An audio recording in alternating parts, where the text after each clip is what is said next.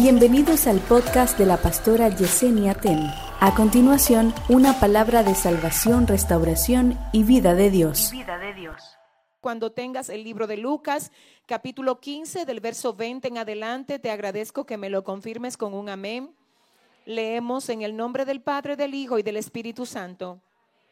Dice, y levantándose vino a su padre y cuando aún estaba lejos, lo vio su padre y fue movido a misericordia y corrió y se echó sobre su cuello y le besó. Y el hijo le dijo, Padre, he pecado contra el cielo y contra ti, ya no soy digno de ser llamado tu hijo. ¿Qué más dice Cristina? El verso 22 dice, pero el padre dijo a su siervo, sacad el mejor vestido. ¿Y qué más, Cristina? Y vestidle, y poned un anillo en sus manos y calzado en sus pies. Y traed el becerro gordo y matadlo y comamos y hagamos fiesta. Porque este mi hijo muerto era y ha revivido, se había perdido y es hallado. Y comenzaron a regocijarse. Y su hijo mayor estaba en el campo y cuando vino y llegó cerca de la casa, oyó la música y las danzas y llamando a uno de los criados le preguntó qué era aquello. Él le dijo, tu hermano ha venido y tu padre ha hecho matar el becerro gordo por haberle recibido bueno y sano. Entonces se enojó y no quería entrar. Salió por tanto su padre y le rogaba que entrase, mas él respondiendo dijo al padre, He aquí tantos años te sirvo, no habiéndote desobedecido jamás, y nunca me has dado ni un cabrito para gozarme con mis amigos. Pero cuando vino este tu hijo, que ha consumido tus bienes con rameras, has hecho matar para él el becerro gordo. Él entonces le dijo, Hijo, tú siempre has estado conmigo y todas mis cosas son tuyas mas era necesario hacer fiesta y regocijarnos, porque este tu hermano era muerto y ha revivido, se había perdido y es hallado. Padre, gracias por tu palabra en el nombre de Jesús. Gracias Dios por agendar este tiempo para edificar nuestros corazones, aún desde antes de la eternidad. Sabemos que en ti, Dios, hay en ti todo está programado, todo está destinado, Padre, porque tú habitas la eternidad y ya nos habías visto aquí hoy. Tú ya nos habías visto siendo edificados y yo lo que quiero hoy es pedirte que lo que tú has querido que pase a través de esta serie, Señor, en los corazones de cada uno de los que estamos aquí, que pase, Señor, en el nombre de Jesús. Que lo que tú has querido depositar a través de esta serie en los corazones de cada persona que se conecta con nosotros. Dios, Padre, por favor, que tú lo deposites. Oh, deposita sabiduría, dirección, consejo. Señor, edifícanos otra vez y a ti, solo a ti, te vamos a dar toda la gloria y toda la honra en el nombre de Jesús. Amén y amén. Pueden sentarse. Seguimos hoy bajo la misma serie, fortaleciendo los lazos, pero en esta ocasión con el subtema, anote el subtema de la noche de hoy que es, si vuelve arrepentido, no dejes de recibirlo. Si vuelve arrepentido, no dejes de recibirlo. Amén. Quiero, quiero resaltar algo importante aquí. Miren, quiero, parece como que todavía van entrando algunos. Me ayuda la gente de servicio diciéndole a todo el que está afuera, en el pasillo, en otras áreas, que por favor que ya iniciamos. Y usted mientras eso pasa, llame a su amigo, al que siempre le acompaña viendo esta serie, y dígale, ya comenzamos, conéctate, conéctate. Y aún si hay alguien que conoces, que sabes que necesita igual ser edificado, te invitamos a que tú le invites para que él también reciba lo que Dios quiere comunicarnos a todos en la noche de hoy. Gracias por estar aquí, gracias por estar con nosotros. ¿Quién vive? Y a su nombre Ok, hay algo demasiado importante que espero que el Señor me permita eh, expresarles y que ustedes lo entiendan. Miren, Nosotros la semana pasada hablábamos en términos de introducción acerca de lo que esta serie es. Y en ese, en ese sentido, en esa dirección, nosotros estuvimos hablando acerca de la importancia de saber manejar la casa de saber manejar la casa. A veces nosotros pensamos que porque tenemos una familia la estamos manejando bien. Y no necesariamente porque tú tienes una familia quiere decir que tú estés siendo el buen padre que tú, que tú necesitas ser y que tu familia merece que tú seas, o la buena madre o los buenos hijos. Señores, miren, le voy a decir algo. Esto no se trata de tener cosas, se trata de manejar bien las cosas que nosotros tenemos. En ese orden nosotros también dijimos la semana pasada que el Señor nos va a pedir cuenta. Nos va a pedir cuenta por la manera como nosotros nos manejamos con relación a la posición dentro de la familia a la que pertenecemos. En ese orden es muy necesario que usted entienda que Dios espera que tú no solo seas un hijo, sino que seas el mejor hijo que tus padres puedan llegar a tener. Dios no solo quiere que tú seas el papá de tus hijos, sino que tú te esmeres, que te esfuerces por ser un excelente padre para tus hijos. Dios no solo quiere que tú seas la mamá de tus hijos, porque es que a veces hay cosas que uno siente que por default, ya tú eres mamá, ya soy mamá, ya soy papá, soy papá. No, ¿qué yo estoy haciendo que pudiera hacerlo mejor de lo que ya lo estoy haciendo? Es que, señores, miren, sobre todo en este punto quiero hacer un paréntesis. Los hijos nacen en casa, uno tiene la oportunidad y el regalo de Dios de uno poder estar con ellos mientras son niños, adolescentes y parte de su, de su juventud, pero luego se nos van. Para la gente que está conectada desde naciones donde es muy común que los hijos crezcan y luego se vayan a universidades, porque eso pasa mucho, en Estados Unidos y en Europa que crecen y luego se mudan al campus de la universidad, se van, literalmente se van. Eso no es exactamente lo que pasa en la mayoría de países de Latinoamérica, sino que los hijos se van de la casa generalmente cuando se casan o cuando quieren independizarse.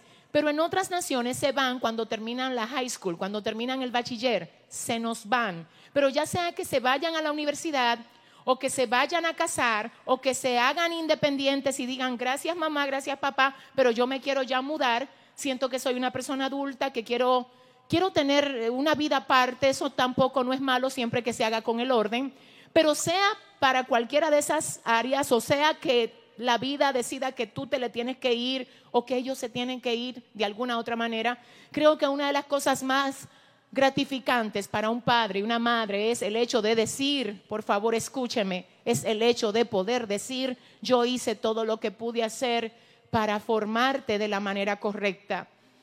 No fui perfecto, nadie es perfecto, todos nos equivocamos, pero aun cuando me equivoqué, reconocí mis errores. Y aún de mis errores yo decidí tomar lecciones para ser una mejor mamá o un mejor papá. Señores, esto es importante. Y quiero que sepan, iglesia mía, escuche esto, y cuando digo iglesia mía no es porque yo me crea la dueña de la iglesia, no, no, es porque creo que, que ustedes son parte de mí. Y yo quiero venir aquí en condición de, de alguien que quiere ayudarte a hacer lo mejor que tú puedas hacer. En el nombre de Jesús te pido por favor que recibas esto. Hay cosas que tú tienes hoy que mañana no la vas a tener. Y hay cosas que tú hoy no estás valorando porque la tienes pero mañana cuando no la tengas, la vas a querer tener y ya no la vas a tener. Y esto también pasa con respecto no solo de padres a hijos, sino de hijos a padres. ¿Cómo no cuidar a mamá? ¿Cómo no abrazar a papá? ¿Cómo no de vez en cuando decir gracias papi? Gracias mami por los esfuerzos que tú haces por mí. Recuerda, no son perfectos, pero son los tuyos. No quiero que te pongas a comparar otros padres o otras madres. Ese fue el que el Señor te dio a ti. Y te tengo que volver a recalcar y volver a repetir que a veces la gente no da lo mejor de ellos porque no los entrenan para eso. Quizás esto que tú estás recibiendo es algo que mucha gente quizás también quiso que le dijeran en un momento determinado de su vida y nadie se lo dijo. sino que ellos simplemente hicieron las cosas basados en lo que aprendieron de un, de un sistema errado. Ellos comenzaron a repetir malos modelos, malos modelos, porque alguien no exactamente les enseñó que el hecho de que a ellos les hayan criado mal no significa que ellos tienen que criar mal. A veces las personas nos lastiman y no es porque quieren, es porque también fueron lastimados.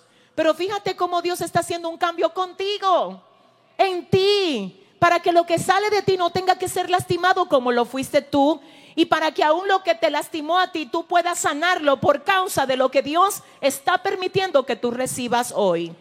Entonces, en ese orden, nosotros estamos hablando no de papá ni de mamá nada más, no de esposo y de esposa nada más, no, estamos hablando de principios de familia.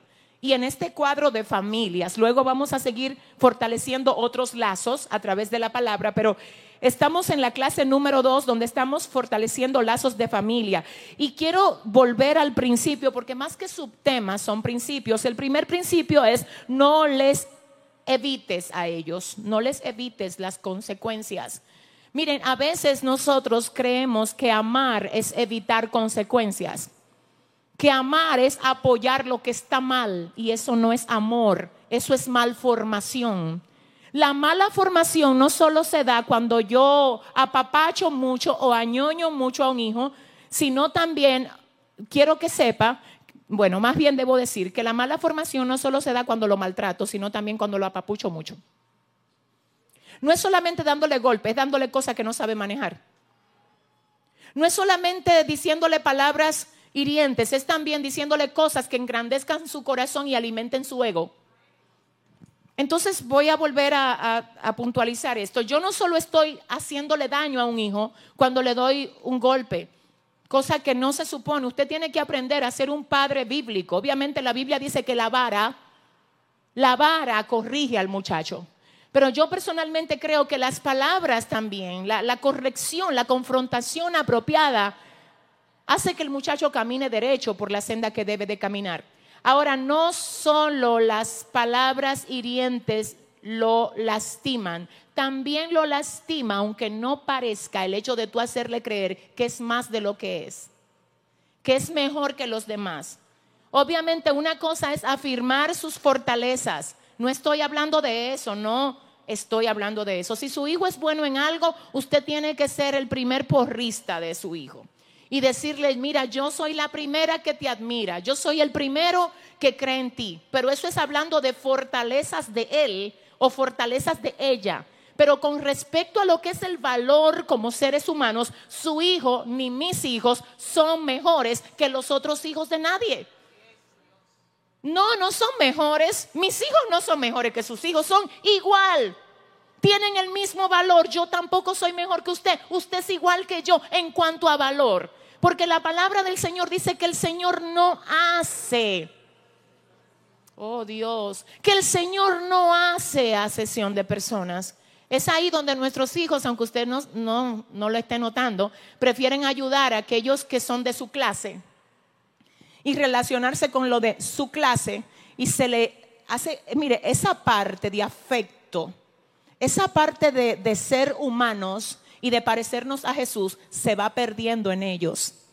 Ya ellos no es que quieren ayudar a todos y ser amables con todo, no, ellos tienen su clase. Porque sin tú darte cuenta lo entrenaste para que sean clasistas. Y esa no es una crianza sana, no es una crianza sana.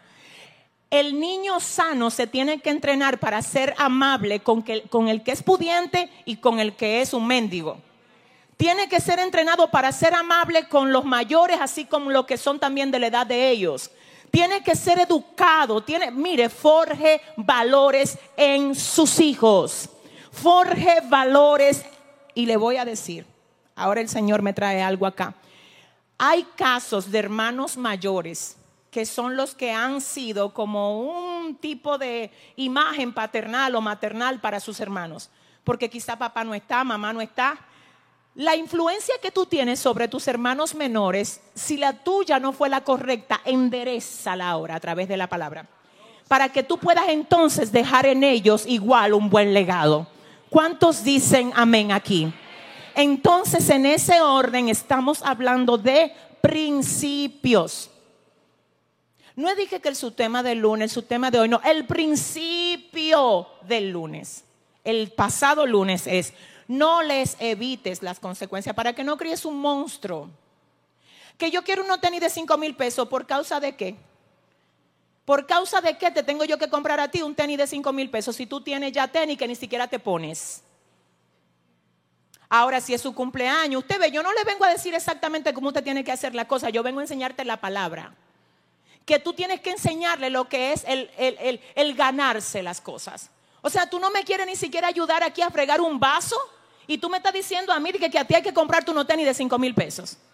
Tú no eres responsable ni siquiera con la tarea, ni siquiera con tus tareas. Mira cómo te fue en el año escolar y a ti hay que comprarte un, Apple Watch. No, mi niño. No, así no. Las cosas se ganan. Las créelo, mire, mira, iglesia, créelo, mira, que si le enseñas a que las cosas se ganan, ellos no van a crecer como entendiendo que lo merecen todo. Tú no te has, tú no te has relacionado con gente que cree que lo merece todo y que hay que dárselo todo porque ellos son ellos. Eso, eso puede ser patrocinado por ti, pero no va a ser patrocinado por el mundo en el que ellos van a tener que vivir. ¿Alguien está aquí? Entonces, mire lo que pasa. La buena formación le está evitando un dolor futuro excelente. Cuando usted lo forma y le dice, no, mira, yo te voy a enseñar, enséñele. Yo pudiera hablar de esto la noche entera, pero enséñale aún a ser compasivo. Usted debería de darse un viajecito con sus hijos de vez en cuando para que ellos, teniendo todo eso tenis que tienen y toda esa ropa, vean los niños que no tienen zapato. Para que se sientan privilegiados y para que también saquen cosas de las que no usan, para que la vayan a llevar allí a quien lo necesita. Fórmelo Fórmelo, enséñele a trabajar, enséñele a cocinar. Y si un día usted se enferma y no le puede cocinar. Y si un día están por ahí, se van a morir de hambre porque no saben ni siquiera freír un plátano. Usted tiene que dejar, esos muchachos no pueden ser tan malcriados. Da pena y vergüenza ver cómo los niños en las calles, en los supermercados, en la tienda, le hacen berrinches a sus padres. Y lo que usted ve ahí es la muestra de lo que pasa en la casa. Pero yo creo que Dios vino a sanar a través de esta serie y vino a reformar el modo como nos... Sí, hermano, sí. Así mismo es, gloria al Señor. ¿Cuántos lo creen? Entonces no les evites la consecuencia, fue el primer principio y hoy estamos con otro principio que es, si vuelve arrepentido no dejes de recibirlo. Si vuelve arrepentido no dejes de recibirlo y solamente por hoy permítame volver a puntualizar algo que ya hablamos, creo que el pasado miércoles aquí acerca de la diferencia que hay entre arrepentimiento y remordimiento. ¿Alguien recuerda? ¿Alguien recuerda eso? No es lo mismo estar arrepentido que sentir dolor por lo que tú hiciste. El dolor hace que tú llores por lo que hiciste, porque te dolió hacerlo, pero el arrepentimiento te hace cambiar de dirección, te hace ser distinto y no seguir cometiendo los mismos errores. También en esa ocasión decíamos que el perdón siempre se otorga, pero la confianza se tiene que ganar. Amén, se tiene que ganar. Entonces, hoy vamos a ver cómo aquí la palabra del Señor nos muestra que nosotros debemos de siempre, siempre estar prestos a perdonar Aún perdona a aquellos que no vienen arrepentidos, sino que vienen con remordimiento. Perdónalos. Tú lo perdonas siempre, no importa si es remordimiento o arrepentimiento. El perdón depende de ti. El cambio que el otro pueda dar no depende de ti. Entonces ahí tú me vas a decir, pero ¿cómo que lo perdones si no viene arrepentido, si viene solo con un remordimiento? El, el, perdón depende de ti, no depende de él. No depende de ella. Así que todo lo que depende de ti, tú siempre lo tienes que hacer. Ay, yo no sé. Todo lo que depende de mí, yo siempre lo tengo que hacer porque depende de mí. Es decir, la Biblia no me da, no me endorsa, la palabra del Señor no me endorsa que yo no perdone a alguien de que porque no está arrepentido. El Señor no endorsa eso. No, yo no te perdono porque tú no estás arrepentido. Bueno, ese es tu problema. Pero el mío es perdonarte. aunque tú no valores mi perdón y aunque tú no estés verdaderamente arrepentido. La parte que depende de mí, yo la tengo que hacer. Ahora oiga esto, escuche esto. Algo que nosotros puntualizábamos la semana pasada es que este hijo pidió al padre que le dieran la parte de la herencia que le correspondía. Fue y lo malgastó. Y dice la palabra que llega un momento donde él vuelve en sí. ¿Qué fue lo que pasó con él? Que volvió y dijo, me voy a levantar y voy a ir a la casa de mi padre. En esa ocasión decíamos que no es lo mismo decir que usted va a hacer cosa que poner acción a lo que usted dice que usted va a hacer. Hay muchas personas que se quedan solo haciendo planes que van a hacer, que ellos saben que sí, que más adelante, usted no conoce personas así, que sí, que le tenga paciencia, que más adelante, que sí, que ellos saben que tienen que cambiar, pero que le tengan un poco de paciencia. El hijo pródigo no dijo, tenme paciencia, nada de eso, voy para allá. Sé lo que tengo que hacer y lo voy a hacer. A veces hay que ser radicales en las buenas decisiones, porque las buenas decisiones son asaltadas continuamente por tus propios pensamientos. Cuando tú decides hacer algo bueno, el primer enemigo que tú tienes es tu propio pensamiento, que te quiere decir por qué no necesariamente tú tienes que hacer eso, que no sea tan religioso, que, eso, que tan radical, que Dios te entiende. Llevando cautivo todo pensamiento a la obediencia de Cristo. Dice la palabra, llévalo cautivo. Si Dios te puso el sentir de tomar una decisión radical para tu avance, no, le permitas ni siquiera tu pensamiento que la boicotee. Siento a Dios. Porque a veces somos nosotros los que boicoteamos cosas. No es el diablo, es tu pensamiento. Porque hay una parte de ti que no está contenta con los cambios que tú estás haciendo. ¿Cuál es esa parte? La parte carnal. Pero la parte espiritual está fuerte, está... Oh, Dios mío, es que tú estás conectado directamente con el trono. Es que ahora tú estás conectado con el cielo. Ay, papá. ¡Eh! Ahora ya tú no eres un esclavo. Ahora ya tú ejerces dominio propio.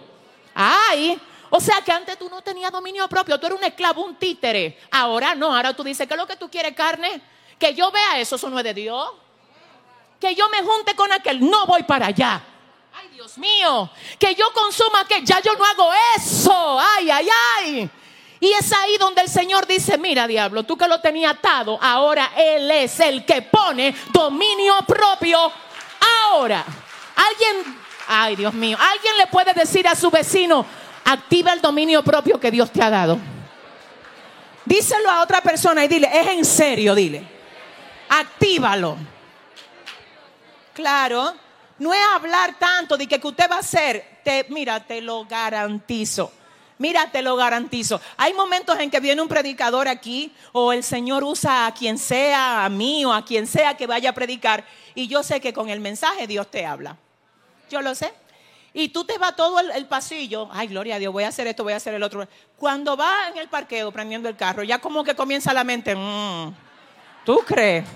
Cuidado. Eso no hay que tomarlo tan radical. Claro, claro. Y yo sé que hay muchos que han decidido cosas en el servicio que cuando llegan a la cama ya cambiaron de parecer. Entonces, mira qué es lo que pasa. Eso es alguno que le pasa eso. Pero hay otros que dicen, cállate. a la voz de ellos le dicen cállate. A los diablos le dicen cállate. A las voces contrarias le dicen cállate. Que es que tengo instrucción. Ay, yo tengo instrucción de parte del Señor. Mire hermano, le voy a decir algo, Dios mío. Mire, le voy a decir, yo he tenido que ser muy radical en mi vida con muchas cosas. Pero no hay una cosa que te bendiga más a ti que el hecho de tú ser una persona determinada en las cosas que Dios te manda hacer. Tú sabes lo que tú estar determinado. Eso es como dicen aquí, que tú no coges esa. Eso es que yo dije en el nombre del Señor que no me voy a contaminar. Es que yo dije que en el nombre del Señor yo me voy a levantar. Es que mientras tú eres una persona que te cae, te sube, te levanta, un día está, un día no está, todavía hasta que tú no moldees ese carácter inestable que tienes, no te van a ser depositadas cosas grandes. Dios dice, ay Padre, para mí más importante que lo que tú quieres recibir es lo que yo quiero formar en ti. Que yo estoy sintiendo que tengo que volver, si va donde el que lo contrató para que cuide cerdo, él lo va a tratar de convencer de que no, que le va a aumentar el sueldo, que le va a dar más beneficio para que no salga, que no deje el empleo. Él no fue donde quien le dio el empleo, él fue donde papá. Él tampoco no fue donde los amigos que se emborrachaban con él. No, Él fue donde papá. Ahora, cuando Dios te manda a ti a hacer algo, ¿a dónde quién tú vas? Cuando Dios te pide a ti que hagas algo, ¿a quién tú se lo comunicas? ¿Puedo decir esto? Dígame si puedo. Hay muchísimas de las cosas que tú habías decidido hacer que terminaste no haciéndola porque se la comunicaste a una persona incorrecta. Y ellos tienen una habilidad diabólica de convencerte para que tú no lo hagas. Para que tú no des ese paso que Dios te está... Cuidado a quien tú le dices lo que tú vas a hacer. ¿Tú sabes quién te va a ayudar a ti a volver donde el papá? La gente que también volvieron donde papá. ¿Tú sabes quién te va a ayudar a ti a salir de esa, de esa posilga donde están los cerdos? La gente que también salieron de ahí. Oh, gloria a Dios. Y le va a dar el aplauso al Señor. Ay, ay, gloria a Dios. Él decidió bien y porque decidió bien,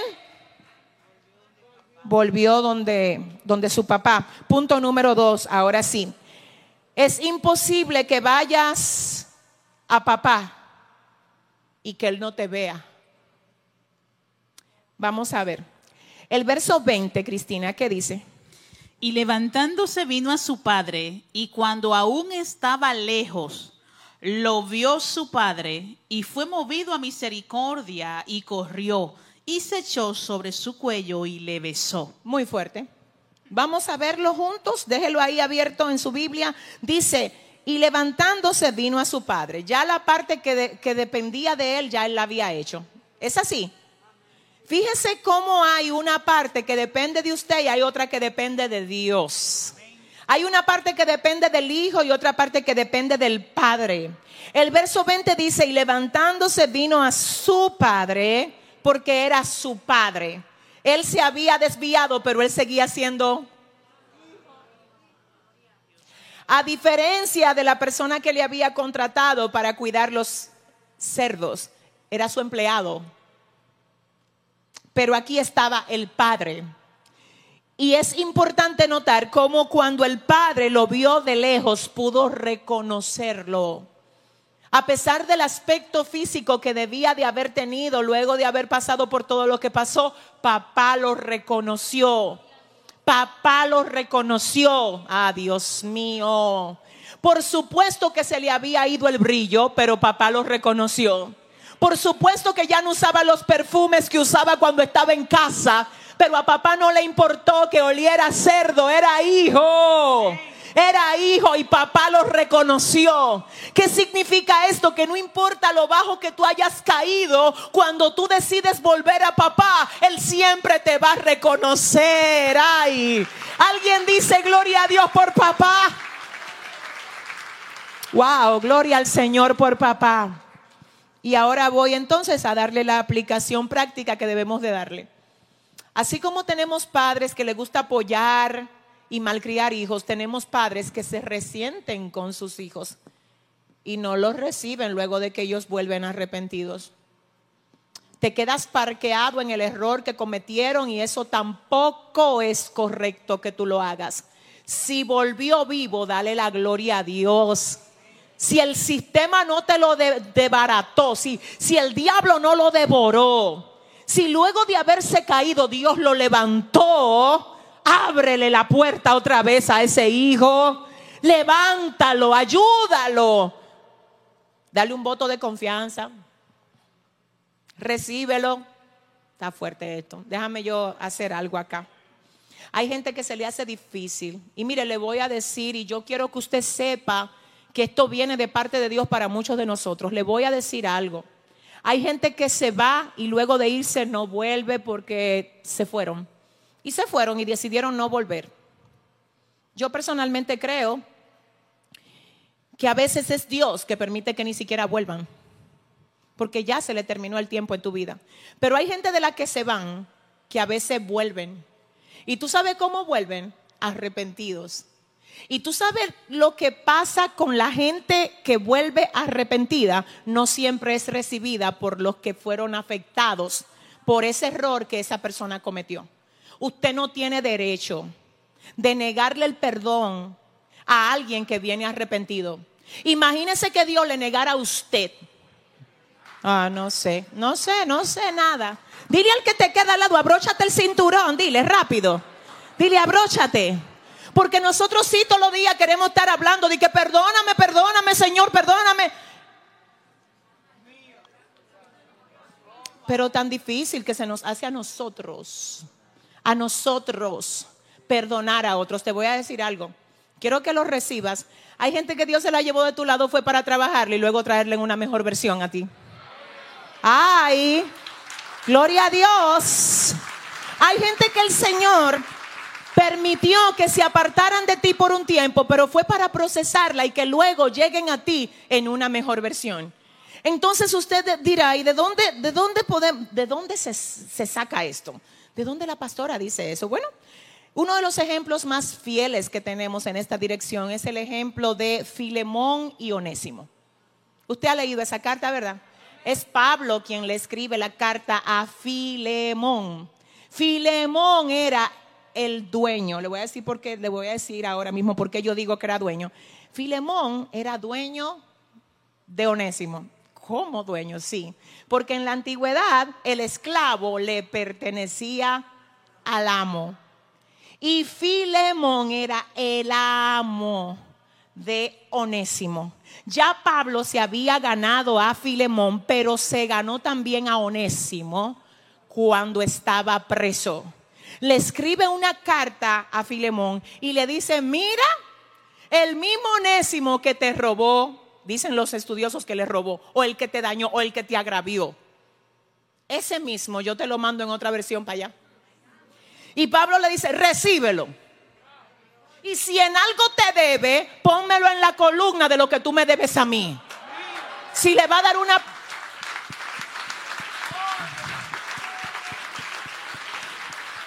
Si en algo te debe, descuéntalo a lo que tú me debes a mí.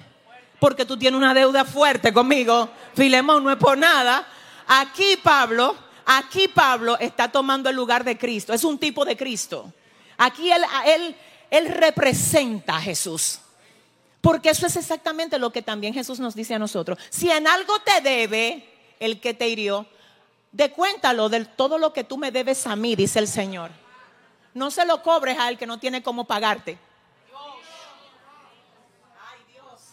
No se lo cobres a él que lo que necesita es que tú lo levantes. No le pases factura. Ay, ay, ay descuéntame la factura de lo que tú me debes a mí. ¿Alguien está aquí? Porque miren lo que yo quiero que observemos. El Padre lo vio, ese es el punto número dos, porque es imposible que vayas al Padre y que Él no te vea. Es imposible que vayas al Padre y Él no te vea. Imposible que yo vaya al Padre y Él no me vea. La palabra ver, vamos a ponerle sinónimos.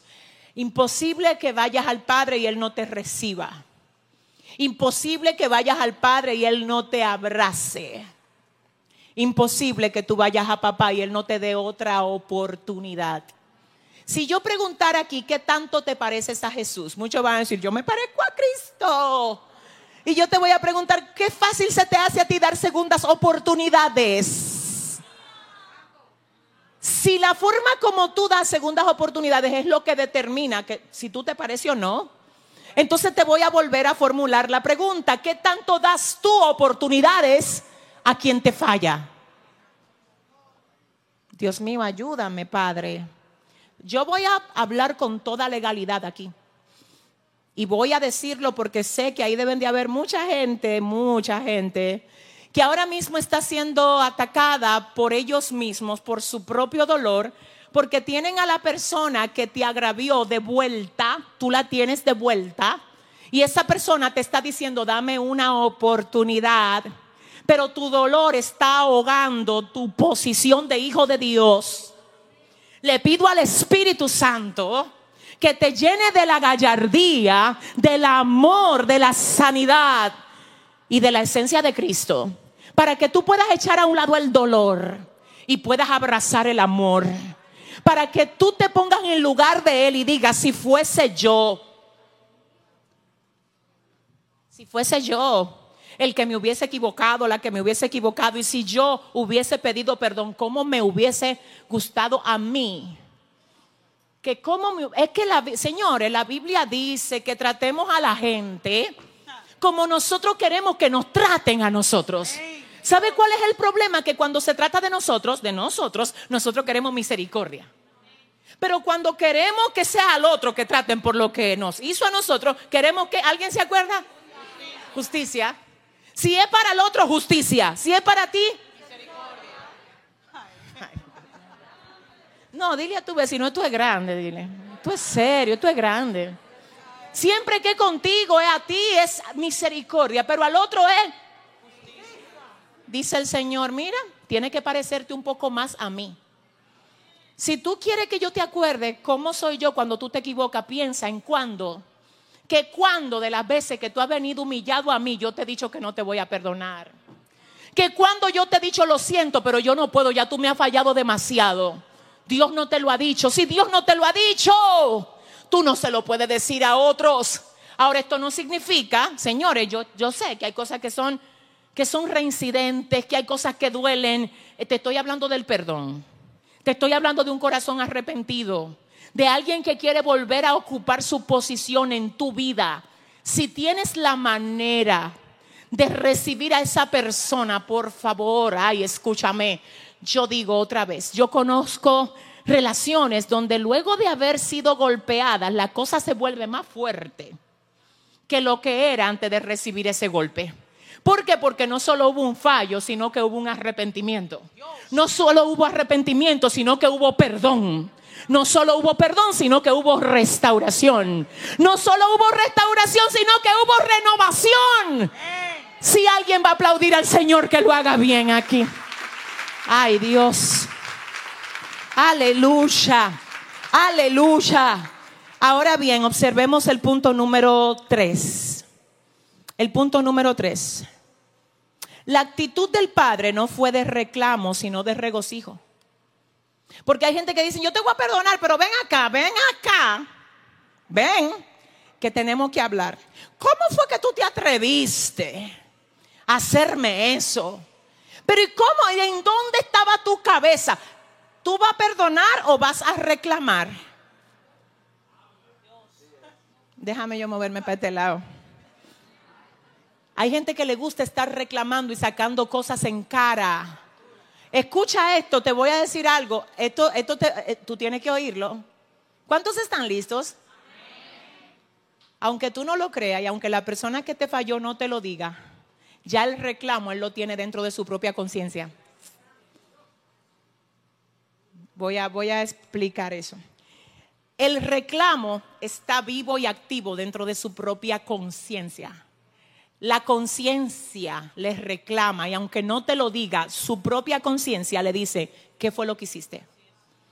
Entonces, si además de tener ese martillo, también tiene el martillo tuyo, que por qué, que yo no me lo merecí, que esto, dile al Espíritu Santo que te sane. Claro que yo sé lo que pasar por ahí, yo vengo de ahí. Ahora, tú sabes lo que es bueno que tú hagas. En vez de tú ir donde el que te falló, arrodíllate y dile, Dios, qué difícil es esto. Padre, mira, lo que yo quiero ahora mismo es reclamar, pasarme la noche entera reclamando.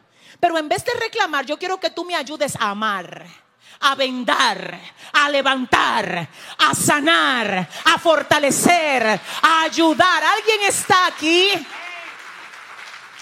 El papá no recibe al hijo con reclamo, sino que lo recibe con Oiga lo que pasa, oiga lo que, oiga lo bello de esto, oiga qué cosa más bella pasa cuando usted se maneja con el corazón del Señor. Si usted no reclama, es muy posible que la persona que le falló a usted sea quien le mencione lo que hizo.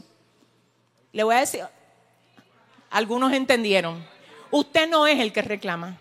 Usted lo que hace es que pone amor. Ese amor lo va a desarmar más todavía.